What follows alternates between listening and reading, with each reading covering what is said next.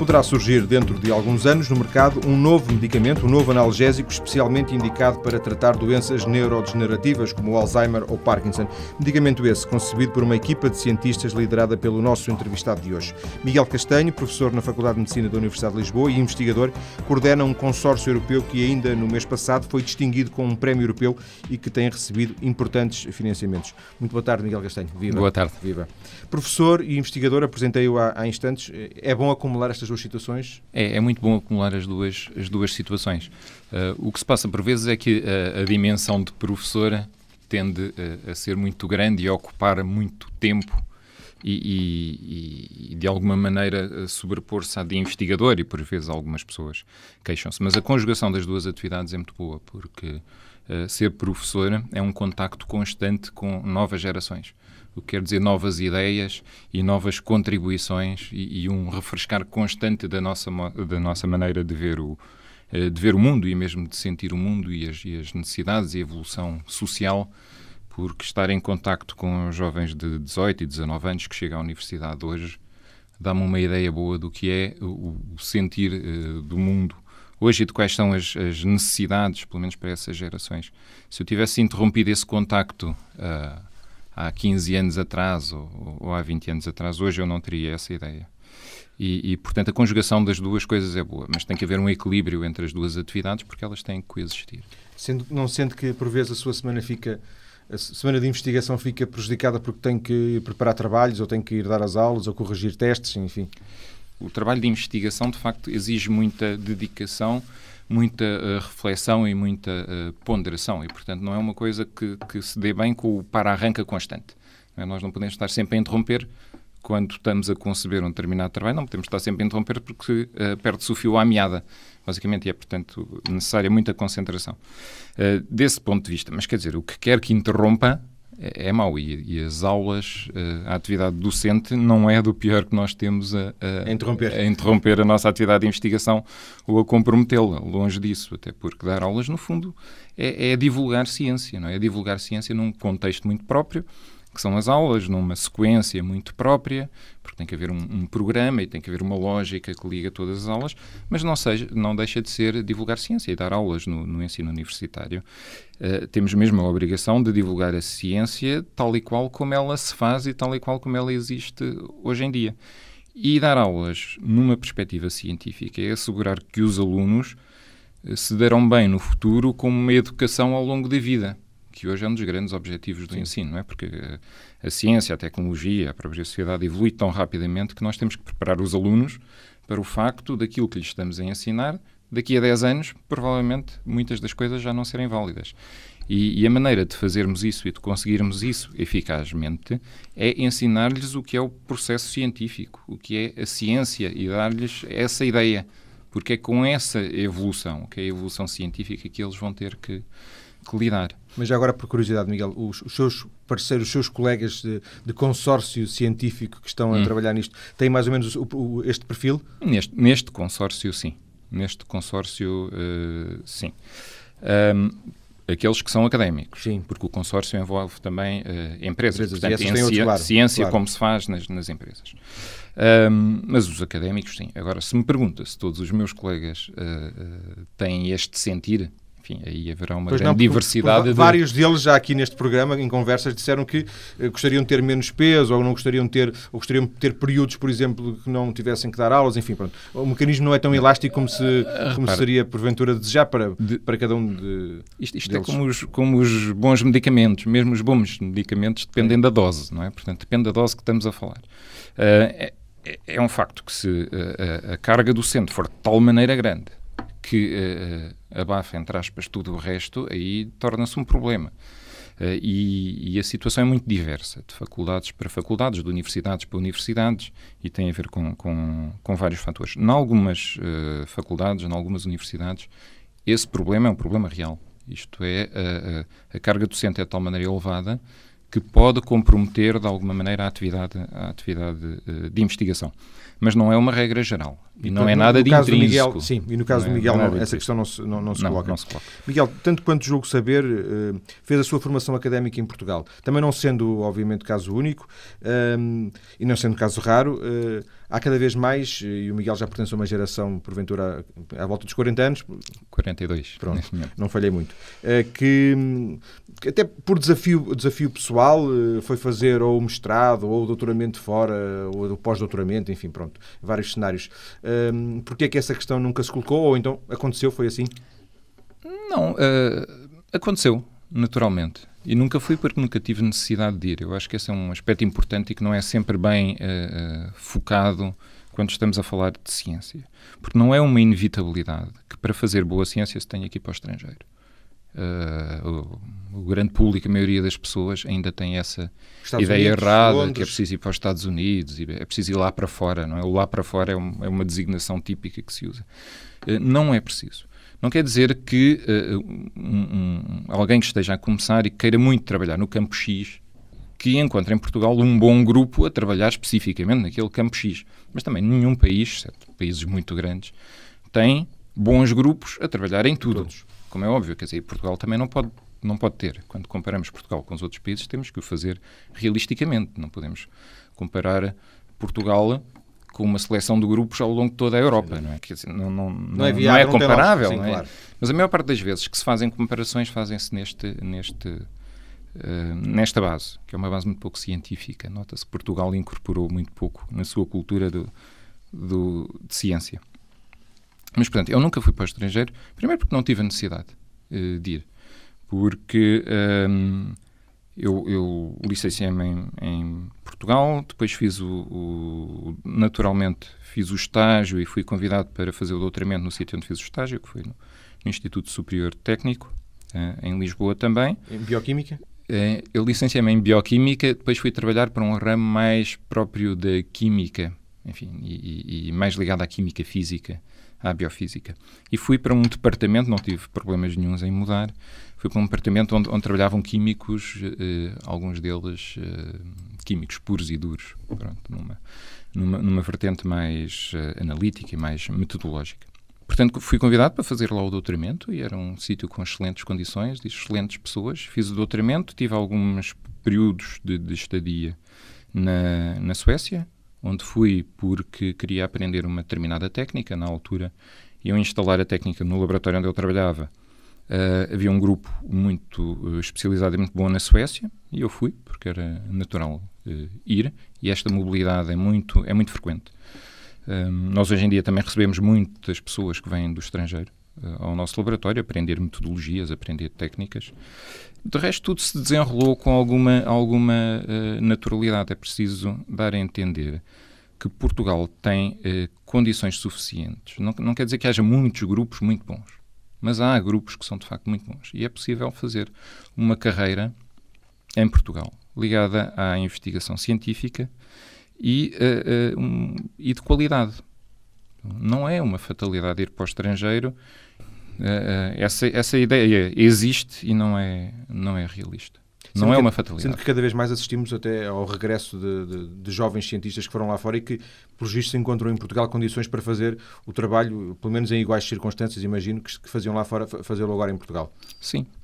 Sim. Isso. Claro que assim, podemos, escolher, podemos escolher dizer mal dizendo que poderia ser muito melhor. Isso aí não, ninguém tem dúvidas, Sim, claro. mas quer dizer, por onde quer que se pega, qualquer atividade poderia ser sempre muito melhor. Agora, se eh, pensarmos na situação que existe, sobretudo se pensarmos naquilo que se conseguiu ao longo dos anos em, em matéria de investigação científica, das transformações que, tem, que têm ocorrido em Portugal em matéria de, de investigação científica e capacidade instalada, vemos que aquilo que conseguimos em matéria de, de progressão é, é, é, tem sido muito bom. Quer dizer, temos feito, temos feito um trabalho que a vários títulos é, é notável. Deixe-me só dizer que Uh, foi mesmo publicado um, um, estudo em determinada altura, numa revista de, de, de, grande prestígio, que é uma revista de referência, sobre Portugal e como Portugal era um exemplo de uh, boa aplicação e de como se conseguiu transformar uh, no terreno todos os fundos estruturais que chegaram uh, durante aquela época em que a União Europeia, de facto, transferiu muito dinheiro para Mas Portugal. Para a área da ciência, está-se a referir? Para a área da ciência, ciência, estou a dizer, na área da ciência.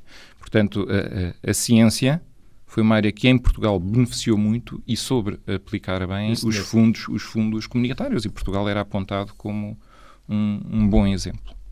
Já agora, por falar em fundos, o Miguel beneficiou de, uma, de um fundo, uma bolsa europeia para, para esta investigação. geralmente os cientistas em Portugal estão muito limitados à, à, à Fundação Ciência e Tecnologia, imagino que também seja uma porta a que, a que bata com alguma frequência. É, é. Mas para além disso teve, teve outras possibilidades?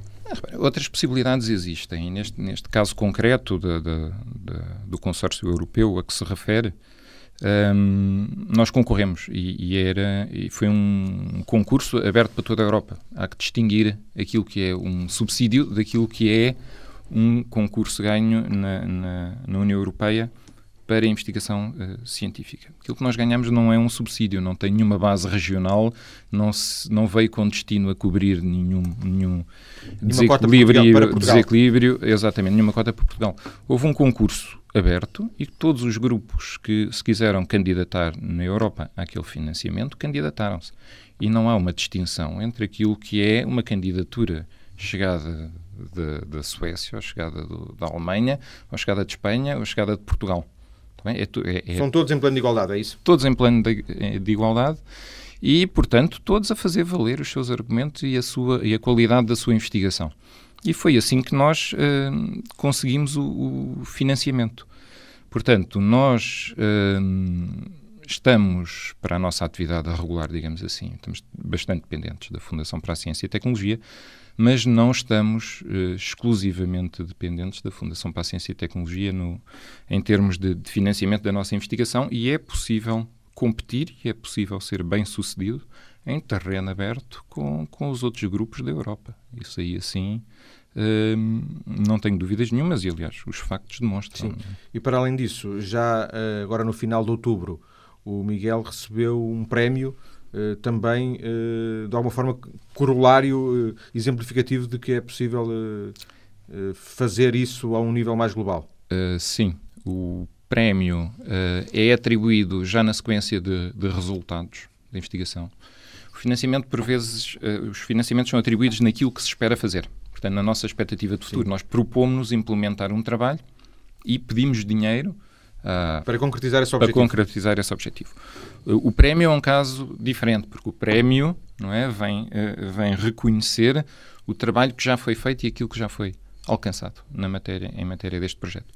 E o prémio vem uh, reconhecer que, de facto, conseguimos descobrir uma molécula que, no caso, é, é analgésica e é potencialmente neuroprotetora também, conseguimos descobri-la, conseguimos provar uh, que era uh, eficaz e fizemos-lo desenvolvendo metodologias próprias, portanto, inovando nas tecnologias uh, que usamos e conseguimos estruturar uma equipa que, que, nos, que mete o nosso grupo da, da, Universidade de Lisboa e do Instituto de Medicina Molecular, que mete um grupo que inclui um grupo da, da Universidade do Porto, do IBMC, e um grupo da Universidade de Girona, em Espanha. Cada um com um papel bem definido, porque em, em, em Espanha sintetizam as, as, moléculas.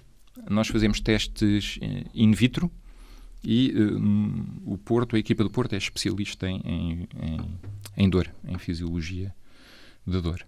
E, portanto, montamos uh, esta equipa e foi da ação concertada desta equipa e das sinergias desta equipa que uh, se desenrolou o projeto e que conseguimos, não só fazer a descoberta, como a, a prova do conceito. A prova do conceito é, é, é, é demonstrar que aquela molécula que foi descoberta e que foi concebida para ser um analgésico, de facto, uh, é um analgésico. Revela ser um analgésico em testes uh, in vivo. Para fecharmos esta primeira parte, uh, por curiosidade, por, como é que se escolhe eh, uma equipa. Eh, como é que se chega a Girona? Como é que se chega a Paris? É, uhum. é pela, pela, informação, sabe-se que naquele, naquela universidade uh, há um grupo que faz X? É, aquela, uh, é a rede que funciona de alguma forma? Sim. Uh, a ciência vive muito da troca de informação. A ciência é um, é um sistema extremamente aberto do ponto de vista. É um exemplo até de transparência, diz, diria eu, e que vive muito da, da troca de informação. Não é por acaso que os cientistas vão tanto a congressos, a, a, a, sessões, a pequenas jornadas, porque estão constantemente a mostrar o seu trabalho, estão constantemente a ver o trabalho dos outros, e não é só ver e mostrar, é trocar informações sobre, trocar impressões sobre. E é, na maior parte das vezes, destes contactos que se estabelecem em congressos, em encontros, que nós uh, uh, ficamos a conhecer pessoas que fazem uh, atividades complementares às nossas. Não que fazem a mesma coisa, porque eu não preciso colaborar com uma pessoa que faça a mesma Sim. coisa que eu. Precisa de quem o ajude. Preciso de quem me ajude, isto é, de quem consiga fazer coisas complementares às minhas. Pronto. E neste caso, as outras equipas fazem o quê? Uma sintetiza moléculas. Eu precisava de alguém que sintetizasse as moléculas que estava a, a conceber. Nós fazemos os, os, testes in vitro, mas depois é preciso levar in vivo, não é? É preciso uh, uh, fazer alguma experimentação uh, animal para saber se de facto as coisas num organismo vivo resultam. Nós não conseguimos fazer testes in vivo, aliás, também não éramos especialistas em termos de conhecimento de, de fisiologia da dor, mas, mas quem poderia fazer e quem, quem sabia? Fazer, claro. Um grupo na Universidade do Porto. E, o, e eu o que fiz foi, um dia, meti-me no comboio, vim ao Porto e fui falar com eles. E felizmente, deste ponto de vista, a ciência é uma atividade muito saudável. Isto é, uh, uh, os cientistas, de uma maneira geral, isto não é absoluto, Sim, mas claro. de uma maneira geral, uh, recebem muito bem e ouvem-se bem uns aos outros. Têm uma predisposição à colaboração. Eh, mesmo que por vezes nem sequer eh, havia seja de ter, se terem encontrado previamente. Depois das notícias há mais conversa e há mais conversa para conhecer com o detalhe possível, claro, este novo eh, medicamento, esta nova molécula concebida pela equipa transnacional de Miguel Castanho. Até já.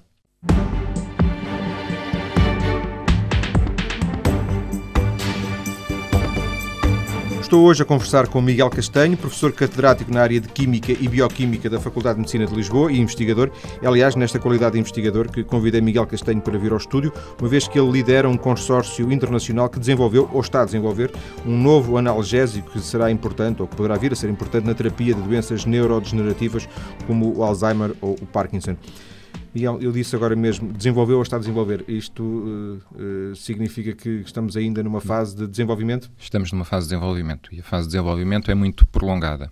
Deixe-me dizer que se é um facto já estabelecemos a prova de conceito, isto é que aquela molécula que descobrimos era de facto um, um analgésico, em determinada altura tornou-se necessário alargar a equipa para que conseguíssemos que este trabalho tivesse sequência e conseguisse ser direcionado uh, no sentido de um dia poder vir a servir efetivamente a, às pessoas, isto é, aos pacientes, um às pessoas que sofrem. Portanto, ser um medicamento, não ser só uma descoberta científica que fica no meio académico, mas um dia poder ser transformado em algo palpável, algo que pode estar à disposição das pessoas que, que, que sofrem de, de, de dores e portanto, um dia podem ir à farmácia comprar.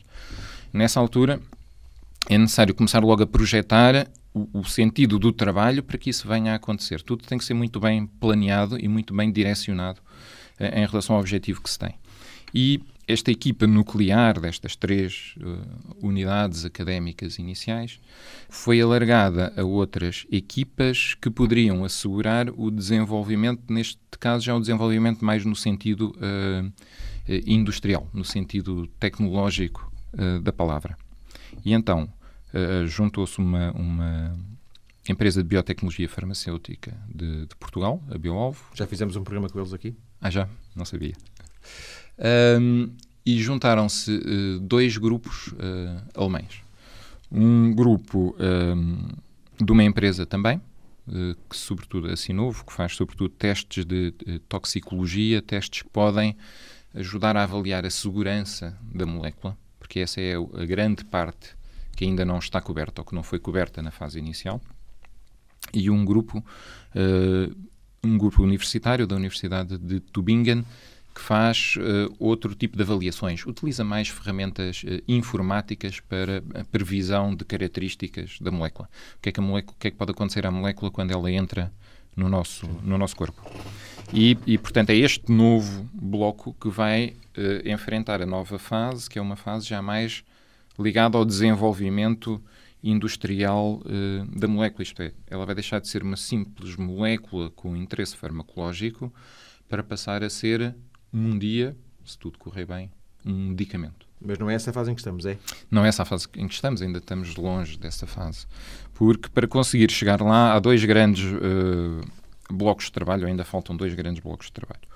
Um, dele, um deles ainda uh, não inclui pessoas, portanto, não inclui testes em humanos, mas é preciso uh, conhecer ou ter uma ideia preliminar sobre se a molécula é segura do ponto de vista toxicológico. Portanto, é, é preciso garantir agora que ela, para além de fazer aquilo que é suposto fazer, não vai fazer coisas que não é suposto fazer. Além de fazer bem, não faz mal. Exatamente. exatamente. E, e a parte do não fazer mal é muito mais importante, curiosamente, do que a parte do fazer bem.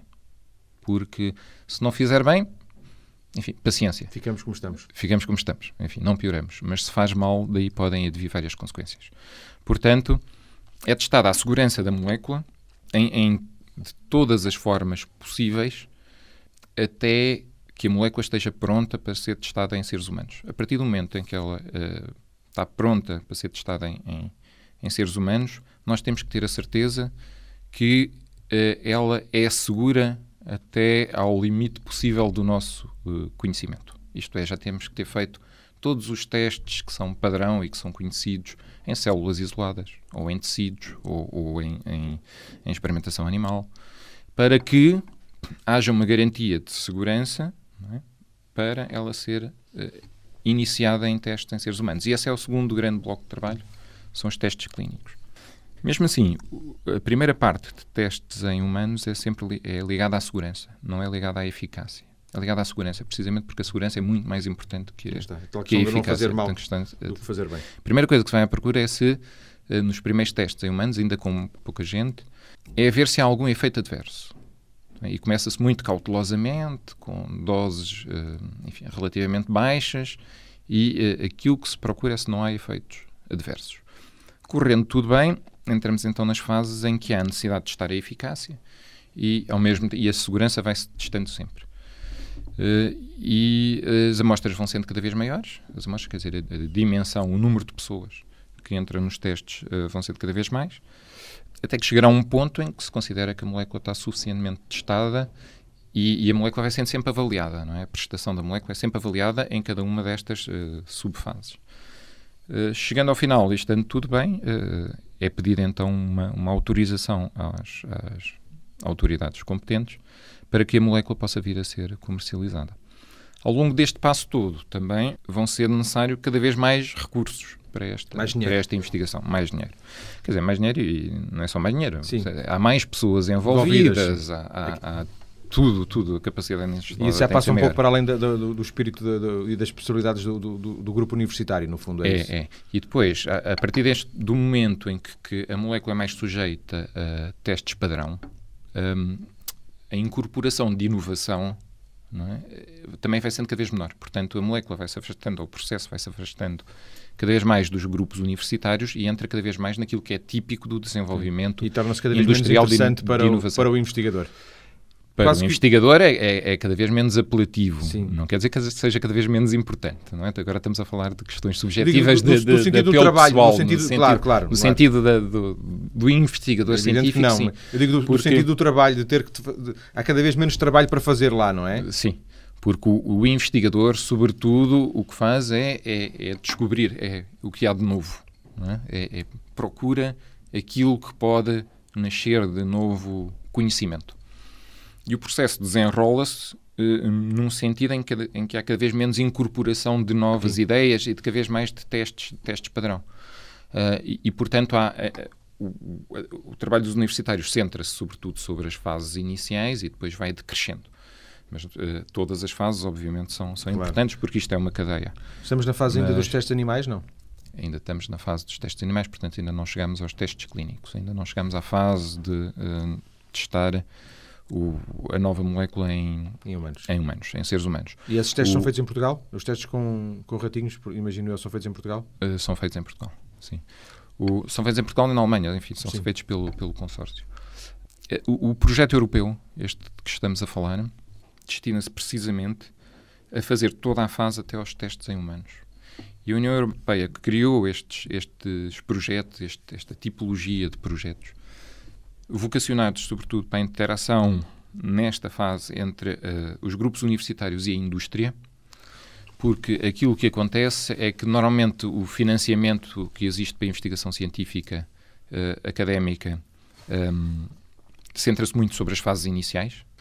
As grandes empresas preferem as moléculas só quando elas estão já numa fase adiantada e que já há alguma certeza Sim, de que elas vão, que, que elas vão uh, uh, resultar e poder ser transformadas em medicamento.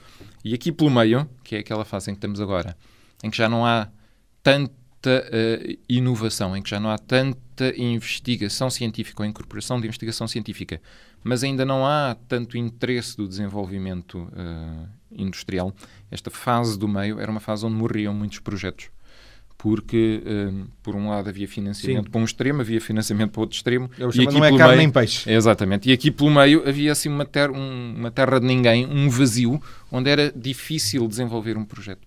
A União Europeia, nomeadamente por este programa Marie Curie, centrou-se muito nessa fase para que os projetos não, não, morressem claro. a meio. Isto é, para todas as ideias de elevado potencial conseguissem atravessar esta fase e chegar então ao fim, ao fim da linha. E, e é nesse momento que estamos agora. Miguel, uh, não sei, mas imagino que, que a ciência esteja, tenha vários casos de experiências deste tipo que resultaram bem em modelos animais, como é como vocês dizem, sim, né? sim, modelos sim, animais modelos é, um, animais. é um bom eufemismo para, para, para dizer os ratinhos. Eh, e depois... Não, repara, não, não, modelos animais não é sinónimo de ratinhos. Há vários modelos, modelos animais. animais. vários tipos de. Por, de por exemplo, uh, uh, deixa-me só esclarecer. É, é, sabido que os analgésicos que resultam em, em, ratinhos, ou em ratos, melhor, nós estamos a testá-los em ratos, os analgésicos que resultam em ratos têm uma grande probabilidade de, de resultarem em seres humanos. Mas se eu, em vez de ratinhos, usar uh, outro modelo animal, uh, peixe zebra, a mosca, se eu usar a, mesmo, a mesma molécula em mosca, ele pode ser um excelente analgésico na mosca. Nada me garante que os resultados obtidos na mosca uh, digam alguma Sim, coisa sobre os resultados humanos. futuros em seres humanos. Portanto, é, não são sempre claro, ratos, claro. não também... são sempre ratinhos, e é preciso escolher o modelo animal adequada àquilo que era estamos uma, a fazer. Era uma generalização eh, eh, cheia de, de, com muita falta de rigor. Mas ia-lhe perguntar, a ciência deve estar cheia de casos, deve haver muitos casos em que uh, experiências destas resultaram bem em modelos animais e por diversas razões depois não resultaram bem em humanos, não é? E portanto é, é uma fase com alguma angústia para o cientista, não? É, é, é uma fase de enfim, de angústia, nós habituamos a viver com a incerteza. Não é? Quem faz investigação científica habitua-se a viver com a, com a incerteza. Enfim, o Vasco da Gama, quando foi para a Índia, também, enfim, conviveria com a incerteza de se chegaria à Índia ou não chegaria à Índia. Uh, fazia parte, a incerteza faria parte do seu, do seu trabalho. Mas é como se ele estivesse pertinho já de, de chegar a, ah, sim, à Índia. Medida, e, ah, sim, à medida o Miguel está vai, mais perto agora, não é? é? À medida que se vai fazendo uh, caminho, não é? A probabilidade de sucesso é cada vez maior porque se vão cumprindo as várias fases, portanto vamos chegando, vamos chegando ao fim e portanto a expectativa vai aumentando e, e morrer na praia é uma coisa claro. que ninguém gosta. É? Claro. Eh, mas, eh, Isto já resultou em alguma patente?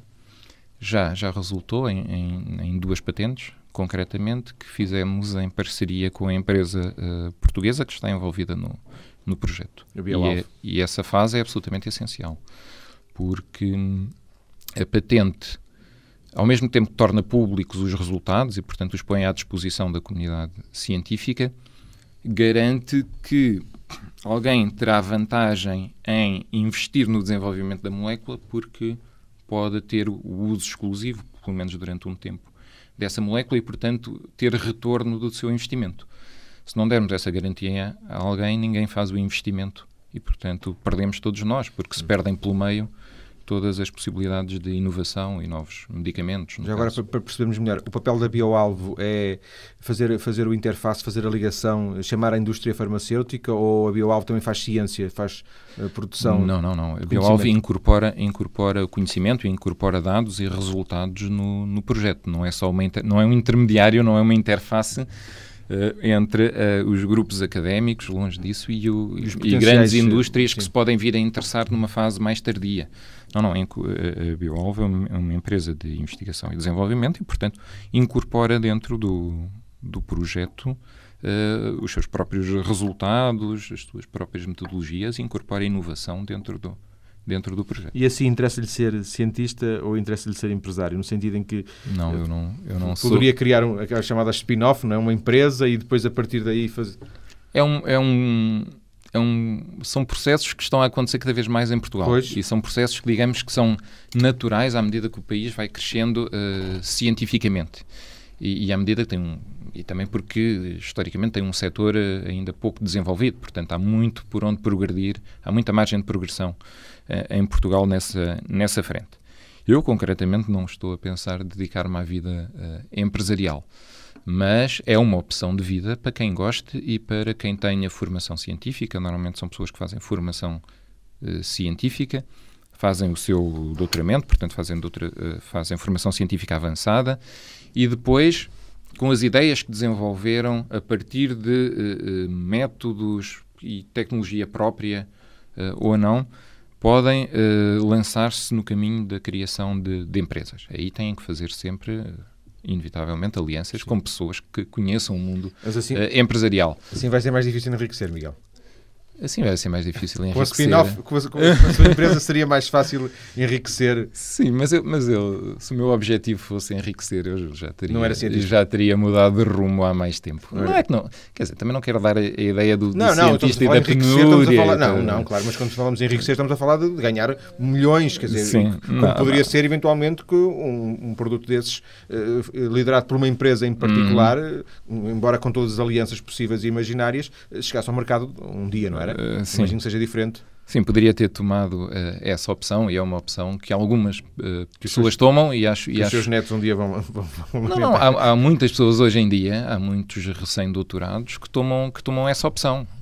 Eu creio mesmo, enfim, não, não, não estou por dentro de tudo, não estou por dentro do que terá sido a gênese da Bioalvo, mas creio que. Sim, sim, foi assim. A gênese foi, foi exatamente foi, assim. Foi e há vários, vários, uh, vários exemplos aqui neste programa que já falámos deles. Sim.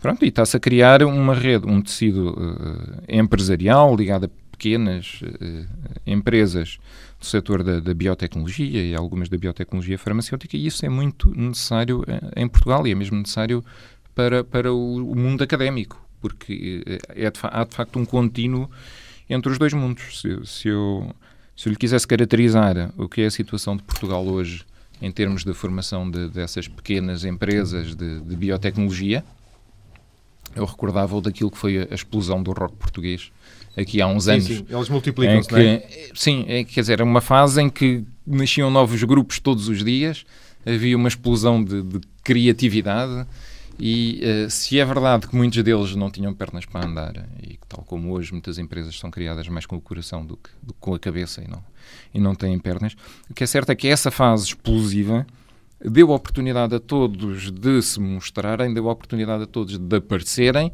e criou, e, hoje, e, e criou uma fase em que depois se ingraram os que estavam e uh, mais adaptados. ainda hoje ouvimos chutes e pontapés.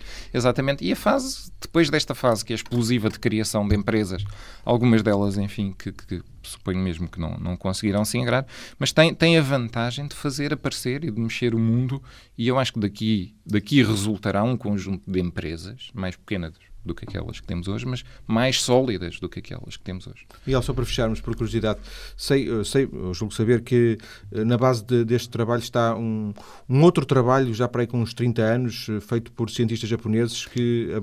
É, a, gênese, a gênese da ideia deste trabalho é curiosa, porque nós temos no nosso organismo uma, uma molécula chamada quiotrofina, um, tal como os mamíferos têm, a maior parte dos mamíferos. Essa molécula foi descoberta por um grupo japonês nos anos, nos anos 70, já, já há bastante tempo.